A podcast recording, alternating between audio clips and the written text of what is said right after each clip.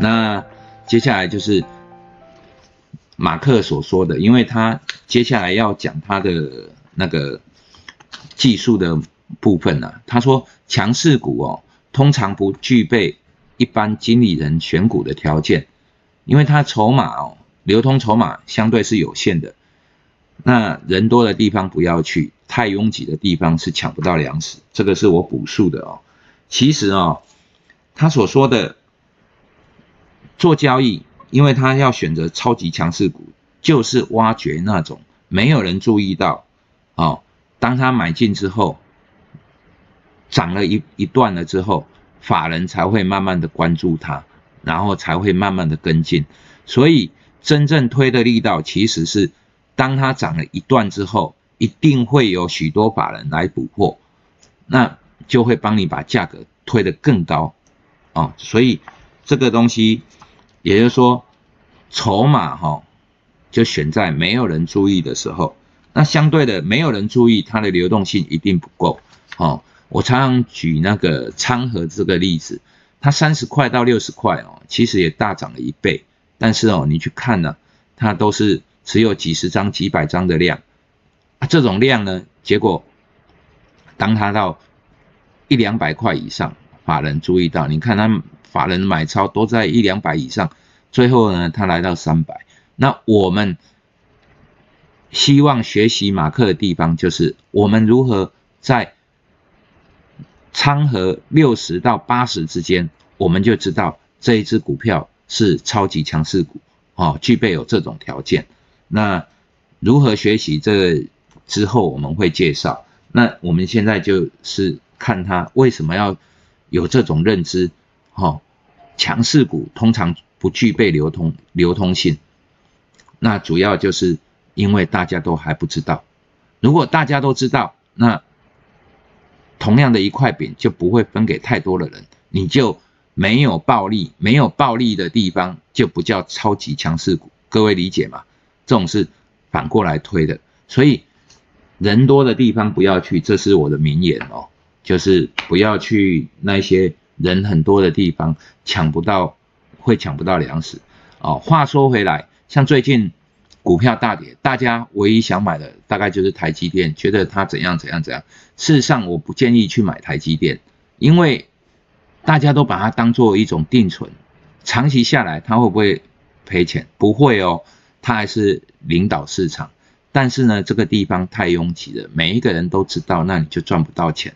那台积电长期呢，也会有股利、股息会分给大家，所以基本上是很保守的。但是它那个东西就相对于大盘差不了多少，是一个相对的报酬，就是说它几乎会等同大大盘。那这样子做就太没有意思，也不用选股，也不用技术了，就只买台积电。这个当然了，大多头的时候，台积电是很好的标的了。但是呢，现在跌下来了，更多的人想去买，那基本上它的利润呢就会被分食掉，就不是一个最好的一个持股的标的。啊，这是我的想法啦，也是这个想法呢，跟跟那个。马克的超级绩效的概念其实是一样的啊。那像他里面还提到，像经理人啊，他说华尔街的经理人说，你绝对不会因为投资 IBM 亏钱而被炒鱿鱼，因为大家都有嘛，所以你经理人也不会投资台积电哦，亏损而被炒鱿鱼，这是很理所当然的，是因为大家都有炒了之后，全全市场所有经理人都别干了啊。那这里呢，还有一段话哦，就是约翰凯恩斯说的：“所谓健全的银行家，不是遇见或者是规避危险的人，而是当他被毁灭的时候，是以某种传统或正统的方式被毁灭，而且他还有一大堆追随者，所以他就不会被指责。这个东西哦，就是告诉我们。”要死哈，死在传统的方式方式上。那正统的方式，譬如说，我是做这个，而我亏损了，那别人就不会责难我。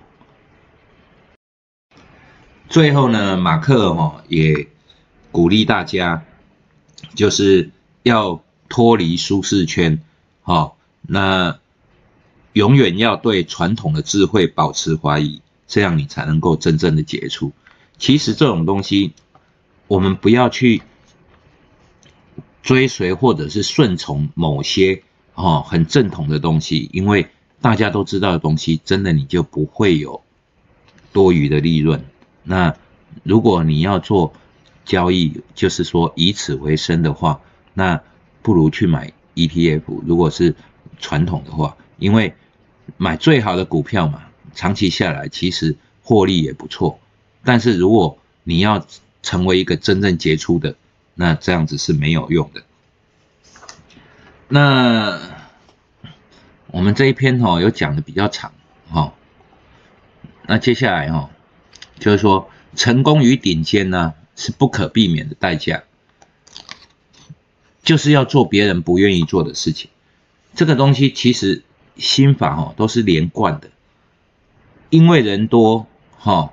所以你分不到粮食，抢不到粮食，那别人都在做的事情，表示这个是微利，哈，利润很薄，所以别人都在做，但是他的利润就也一样被分食。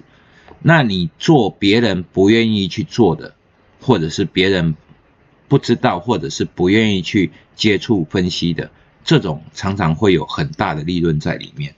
好，做金融呢要多思考，就是说你要专注在自己的风格，好，然后同样的，你专注在自己的风格的时候啊，你也一定会牺牲某种风格。譬如说我在做长线，那我就做长线，我瞧不起短线。可是呢，当我在做短线的时候，我就不会去思考做长线怎么做，因为短线就是做短线。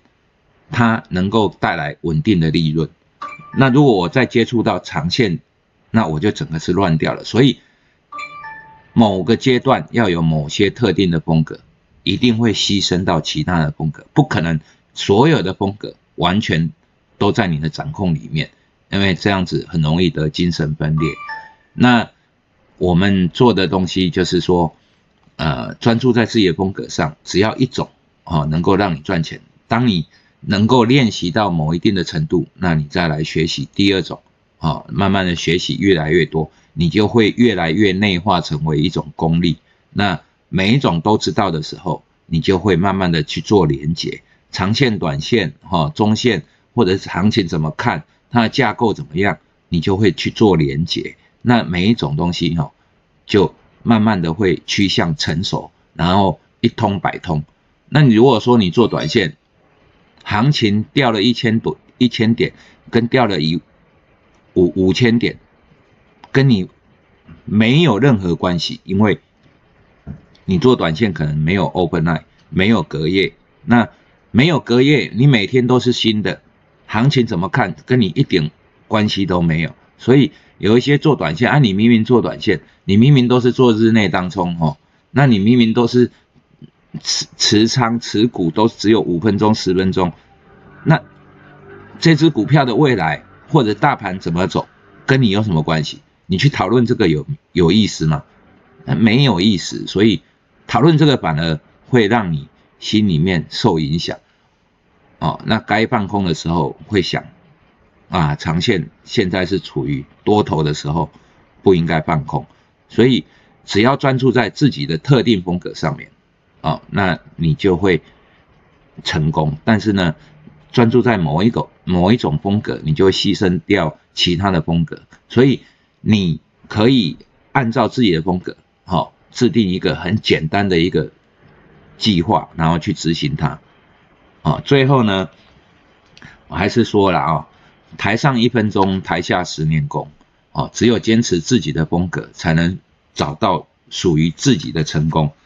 但这种东西哈，我觉得啊，不是不是胡乱的人哈，不是看几本书就出来教书的人哦，都会有同样的感受，就是我今天告诉你这些东西很关键，也许是一句话，但是这句话呢，可能是我悟了五年、十年，哈，从实践里面，从我的经验里面，从我的获利上面，我看到的东西，所以只有坚持自己的风格，哈，才能属于找到属于自己的成功。那一定要努力。